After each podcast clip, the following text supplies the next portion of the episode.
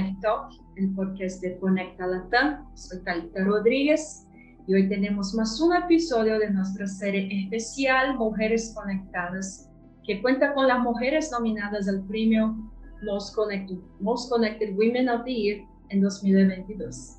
Y hoy voy a hablar con Ana de Sarah O'Brien, que es directora de Asuntos Públicos, Regulación y Mayorista de Movistar México. Ana, sea bienvenida. Mucho gusto tenerte con nosotros. Hola, Talita. Buenas, buenas tardes. Ya son aquí en México. Y, muchísimas gracias por esta invitación, por platicar conmigo y por supuesto a Conecta Latam por, por este espacio. Bueno, Ana, ah, ¿qué significa para usted como mujer de las telecomunicaciones estar nominada al premio a la mujer más conectada del año? Bueno, primero que nada quiero hacer un, un, statement y es que me operaron de las cuerdas vocales, entonces mi voz no es la mejor, pero estoy haciendo mi esfuerzo y espero que me escuche bien. Em, pues bueno, para mí la verdad es que fue un orgullo cuando vi, cuando vi esta nominación al premio de, de la mujer más conectada del año, eh, por muchas razones en realidad. Eh, primero que nada, porque pues liderar con el ejemplo e impulsar a otras mujeres es algo que me encanta hacer, ¿no? Y considero que esta nominación y el ser una de las mujeres más conectadas, pues quiere decir que esta carrera y esta trayectoria de 24 años que tengo y todas las acciones que he venido haciendo eh, precisamente pues para poder ser un ejemplo para más mujeres y para apoyar e impulsar a más mujeres en este sector, pues no han sido en vano, ¿no? Y creo que eso es muy, muy importante.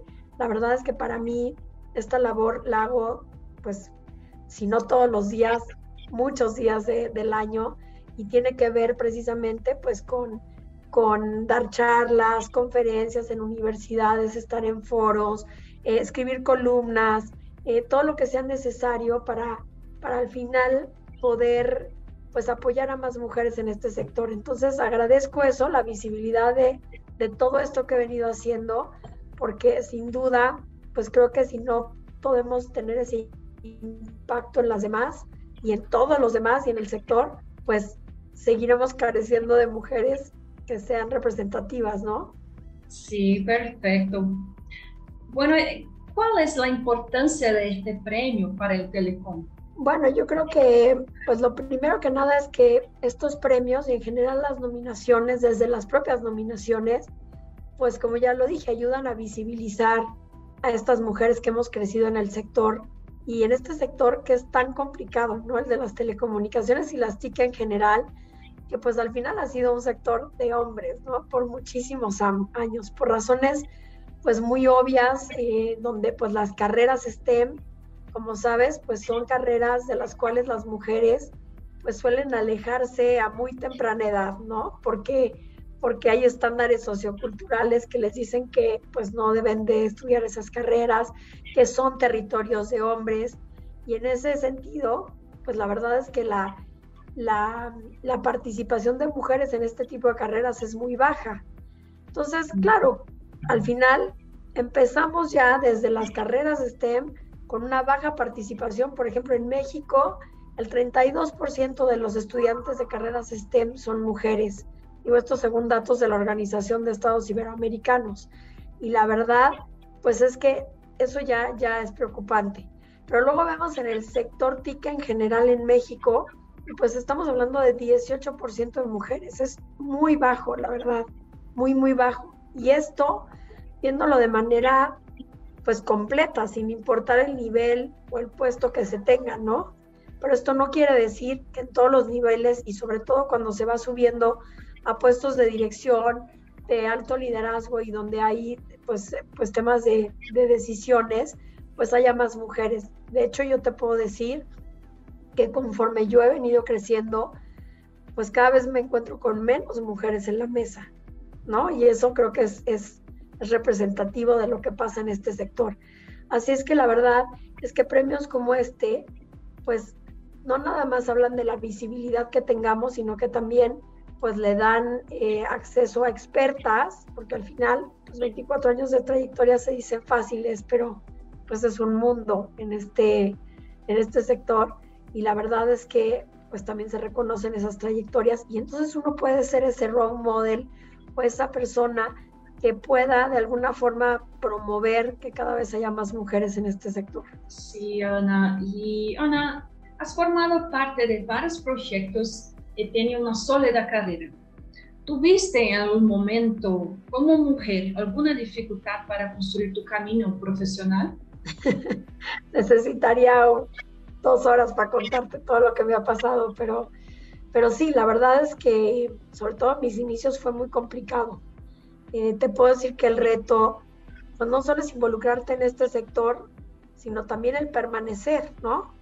Eh, tomar decisiones, liderar, poderse visibilizar, eso es algo que depende mucho de cada uno. Sea, al final no es un sector que te brinde esa luz por sí solo, sino que tienes que buscar tus espacios. En mi caso, la verdad es que, como ya te dije, conforme fui ocupando puestos más altos, pues me fui topando con menos mujeres y la verdad es que también pues, me sentí sola, ¿no? Incluso te puedo decir que además cuando era joven y me pasaba esto, pues de alguna forma me sentía hasta excluida, ¿no? Además de pues, haber recibido comentarios de, pues, de hombres que me decían, ¿por qué estás aquí no cuidando a los tres hijos que tienes? Eh, que tu marido no gana lo suficiente y necesitas trabajar. O sea, me he topado con todo tipo de cosas que creo que hoy están un poco más superadas, pero pues estamos hablando hace 24 años, ¿no? Eh, entonces, pues sí, sí ha sido complejo. Por el otro lado, pues también he tenido algunos, eh, pues yo digo, piedras en el camino eh, que tienen que ver mucho con haber sido mamá. Tres hijos, pues sí, no es una cantidad, no son pocos y, y son complejos, ¿no? Sobre todo cuando los tienes en diferentes momentos. Y lo que sí me ha pasado mucho es no haber podido acceder a algunos puestos por esto, ¿no? Porque, pues en general, sigue habiendo hombres que piensan que cuando uno tiene hijos, pues tiene la cabeza enfocada en otra cosa, que no va a poderle dedicar el tiempo necesario al trabajo, eh, que al final pues se vuelve un trabajo que solo se hace por gusto y no por necesidad y entonces que no tiene el mismo nivel de compromiso. Y en general pues he escuchado este tipo de frases muchas veces. De hecho en feedbacks que he pedido específicamente las he encontrado. Entonces la verdad es que pues sí, es, sí ha sido complejo. Ahora, en los últimos, ¿qué serán? Yo digo que seis años, siete años, he visto cambios, la verdad, importantes. Importantes sobre todo cuando vuelto a ver a las nuevas generaciones y veo pues que quizá ya no tengan que ver cosas tan, tan, eh, pues yo digo agresivas, que la verdad a mí sí me tocó vivir y sobre todo, la verdad es que yo cuando llegué a Telefónica Movistar México, sí tengo que decir que yo misma noté un gran cambio, lo cual quiere decir que también tiene que ver con los, con los DNAs de las empresas, ¿no? Con los ADNs. O sea, al final, si, si la empresa es una empresa que tiene políticas de inclusión y diversidad bien puestas, pues el ser mamá no debe de ser y no es una no es un obstáculo para seguir creciendo y eso pues no nada más lo digo, es que ha sido así realmente. Eh, y la verdad es que además me ha permitido dentro de la empresa poder ser mentora y, apoyar a mujeres dentro de la propia empresa para que busquen siempre, pues no nada más estar en el sector, sino quedarse y crecer en el sector, ¿no? Sí, sí.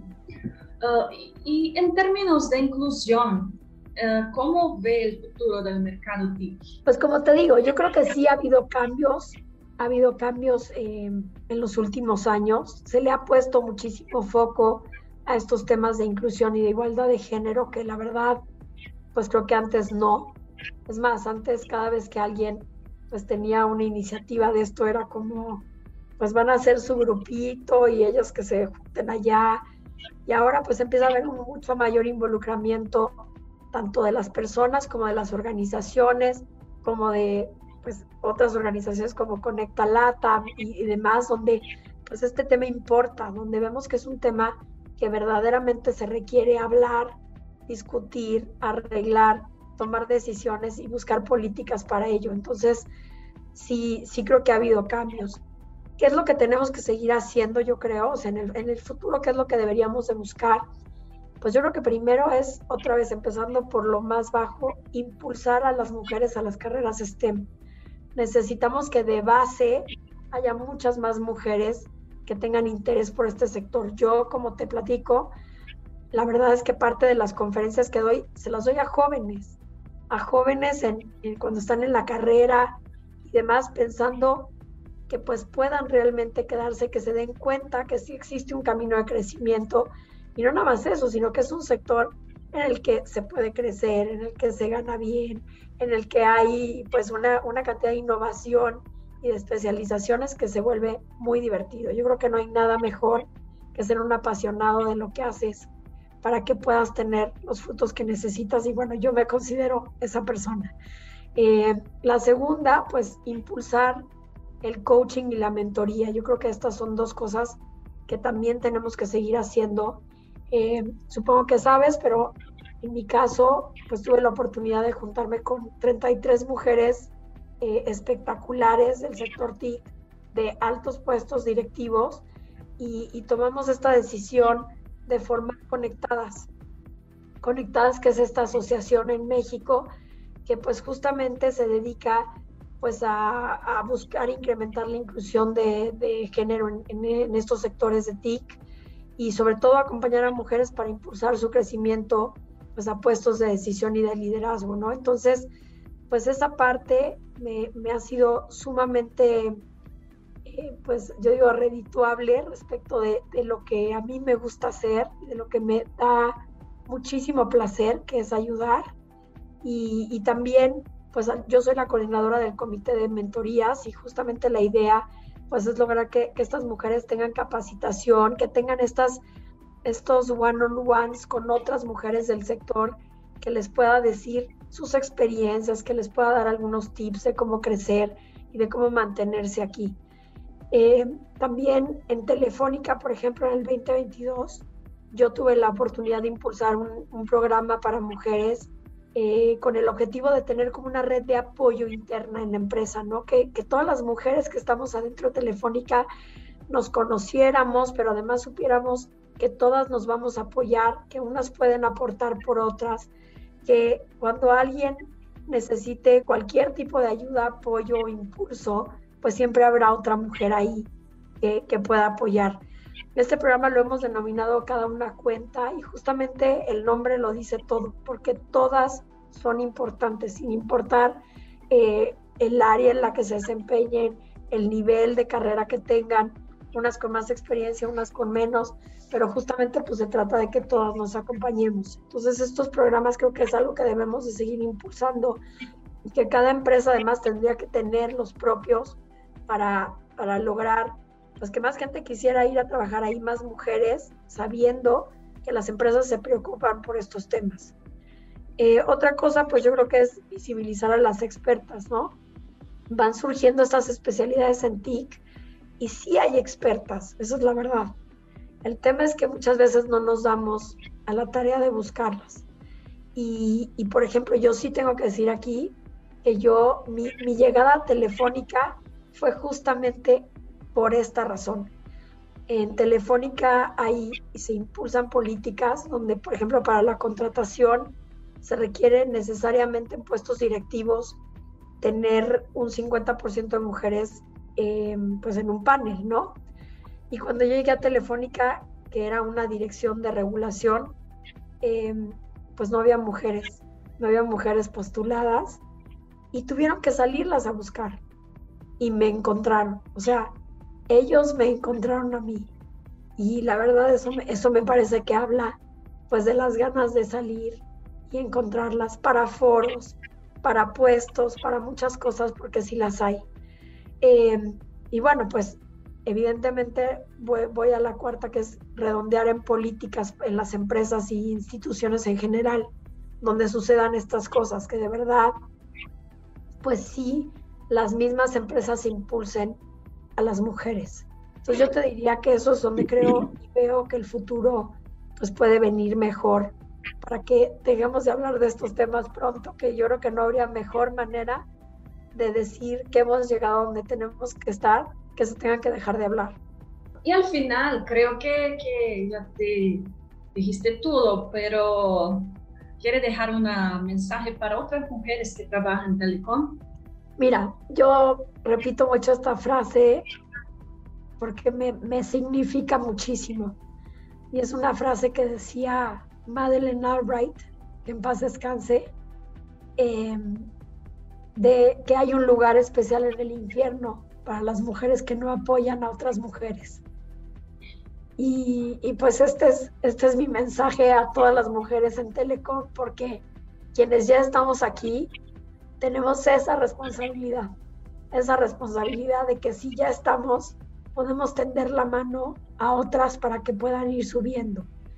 Y, pues eso es. Y sobre todo, decir que esta frase ojalá la pudiéramos extender a hombres, porque nada mejor que en el sector telecom donde hay tantos, pues haya hombres aliados también y haya hombres que impulsen a mujeres en este sector. Así es que voy a generalizar un poco más la frase y decirte que, que pues lo que toca es justamente que todos los que estamos aquí tendamos la mano a más mujeres para que crezcan y se empoderen dentro del sector TICS, porque las necesitamos, necesitamos esa diferente perspectiva. Yo sí creo que brinda pues una cuestión de grupo diferente y sobre todo una posibilidad de pensar en ideas y de innovar con diferentes perspectivas. Sí, Ana, fue perfecto, fue inspirador, fue un placer escucharla, un placer escucharla. Muchas gracias por estar aquí con nosotras. Muchísimas gracias, Talita, de verdad. Y muchas gracias a usted que nos escucharon y vieron y hasta el próximo episodio.